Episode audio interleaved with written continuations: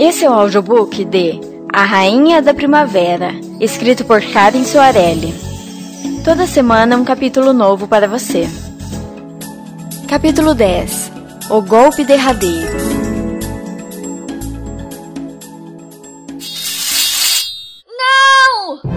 Flora gritou enquanto a espada de Broderick Carnell descia, em alta velocidade, em direção ao pescoço de Fausto Valasquez. Mas seu grito foi abafado por uma voz juvenil. Pela princesa! Antes mesmo que a espada atingisse seu objetivo, Broderick Carnell interrompeu o golpe e se virou violentamente, lançando uma cotovelada para trás. Só então Flora percebeu o recém-chegado. Era um garoto, não devia ter mais que 15 anos. Chegou sorrateiramente enquanto toda a atenção estava voltada para o príncipe Fausto, e no momento exato, perfurou as costas de Broderick com seu pequeno punhal. Mas aquilo não seria suficiente para aniquilar o general inimigo. E agora o rapaz jazia inconsciente, depois de tomar uma cotovelada de Broderick, que o arremessou um metro de distância, batendo a cabeça na parede de pedra do castelo. O que significa isso? Broderick ficou boquiaberto perante a valentia do pequeno e insignificante aldeão. De seus comandados, o mais velho se aproximou a fim de dar cabo à vida do garoto. Mas no momento em que o faria, uma foice voou em sua direção e ele precisou se esquivar. Em pé sobre o parapeito da escada, um fazendeiro brandia seu forcado. Não possuía treinamento militar, mas braços fortes para escalar a era que recobria a parede abaixo da sacada e coragem para enfrentar a morte se preciso, na defesa daquilo em que acreditava. Pela princesa que dá a vitória a Rineldor. Gritou ele e jogou-se sobre o soldado mais velho. O homem logo foi morto. Mas outros surgiram do mesmo lugar. Eram lavradores, comerciantes, oleiros, que ao descobrir o retorno da princesa, perderam o medo, desistiram da fuga e retornaram para enfrentar os inimigos. Homens recolheram as espadas abandonadas em campo de batalha. Mulheres e crianças se armaram de paus e pedras. Uniram-se todos e serviram de reforços aos soldados remanescentes. Isso deu a Flora a oportunidade de se aproximar de Fausto e fazê-lo levantar-se. Ao seu lado, um grupo de pescadores afastava dela os inimigos que tentavam se aproximar. Mas não era uma tarefa fácil e muitos morreram carbonizados pelo fogo mágico criado pelos soldados de Vulcanos. Irritado, Broderick arrancou de suas costas o punhal ensanguentado. Em suas mãos, criou uma flama tão poderosa que derreteu a arma. Enquanto a batalha entre soldados e homens do povo se desenrolava ao seu redor, caminhou sem pressa até o menino que tanto incomodara. Ele agora estava retomando a consciência, mas se dependesse de Broderick, não seria por muito tempo. Enquanto o general inimigo pensava em uma morte dolorosa para o garoto, Dimitri surgiu em sua frente. Metade de seu rosto estava banhada em sangue. Andava com dificuldade e fraquejava ao segurar a única espada na mão direita, em posição defensiva. Drell, você vive me dando trabalho. Disse ele ao garoto em um tom melancólico. Fuja daqui e volte para casa. O Malve vai me matar. Quando me contou que veio para cá, minha mãe sabia muito bem que eu te seguiria. Retrucou ele. Abaixo da escada, toda a cidade voltou a se agitar. A descoberta do retorno da princesa desaparecida trouxe a Amiti um novo sopro de esperança, e os habitantes abraçaram com todas as forças a única chance de criar para si um novo futuro. Bastava uma pequena brisa morna para que todos os corações se enchessem de coragem e fé.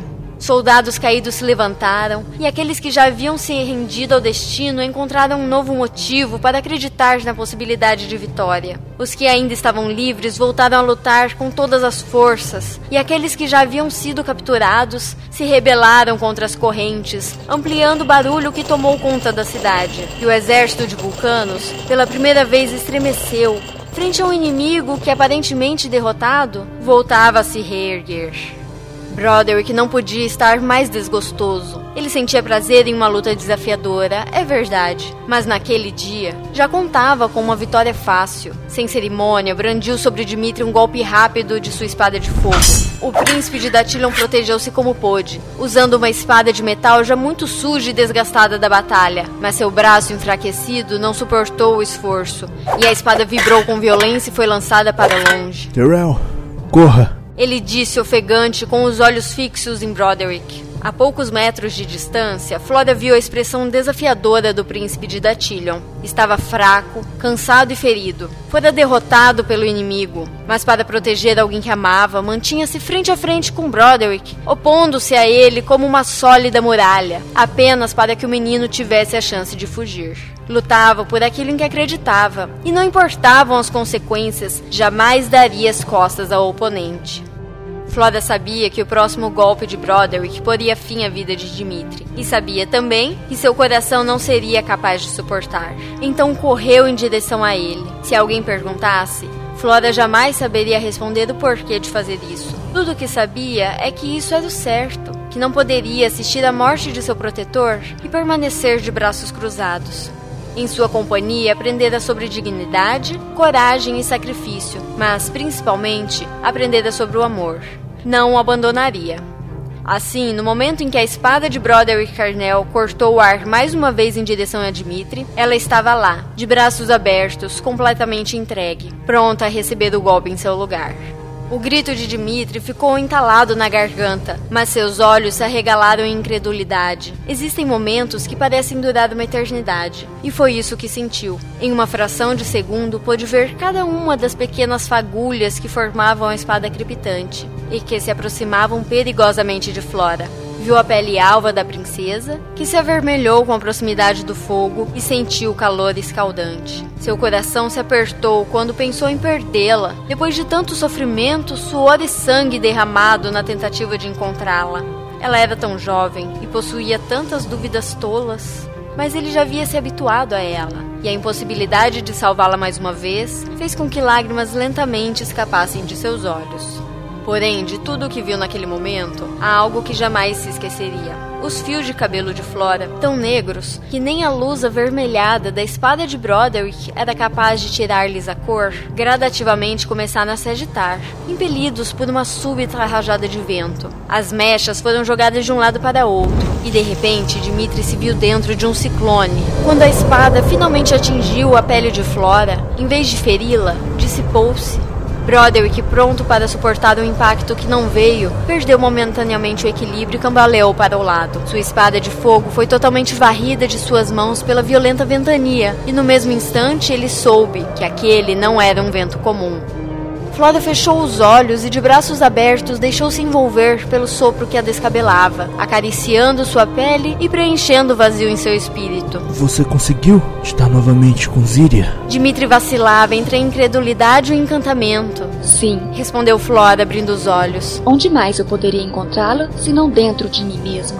Flora levantou as mãos e a seu comando o vento arredio e sem rumo se ordenou. Formou uma poderosa esfera de vento que englobava a si e a Dimitri. Os perigos de fora não mais poderiam ameaçá-los. Por mais que tentasse, Broderick não conseguia recriar a espada flamejante. O poder mágico naquele lugar era forte demais e não deixaria brechas para forças rivais.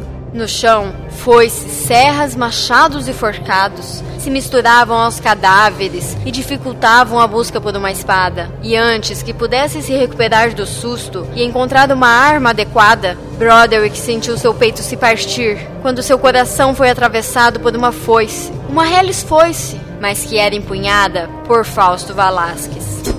É o seu fim, disse Fausto enquanto torceu a foice dentro de Brodel e que a puxou ferozmente, banhando-se com o sangue do inimigo derrotado.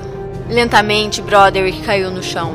Ao mesmo tempo, Flora dissipou sua barreira protetora, espalhando o vento mágico por toda a miríade. O vento soprou, dançou e voou sobre campos e reinos distantes, trazendo consigo o sussurro de uma nova canção. Despertou os pássaros, encantou os peixes, desnorteou os insetos e provocou os deuses. Cada grão de areia estremeceu, cada chama vacilou, e dizem que até a água das cachoeiras longínquas mudou o seu curso.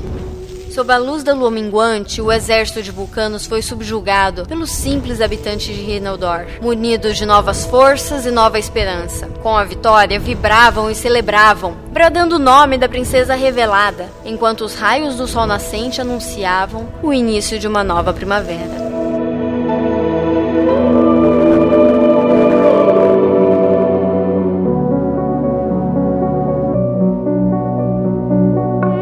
Essa gravação contou com as vozes de Diana Monteiro como Flora Valasquez, Felipe Torique Almeida como Dimitri Fad, Luiz Gustavo como Fausto Valasquez, João Felipe Soares como Broderick Carnell, Tiago Daniel como Terrell, Pedro Villanova como fazendeiro e Karen Soarelli como narradora. Para saber mais, acesse www.papodeautor.com.br e até semana que vem. Editado por Adonias Marques.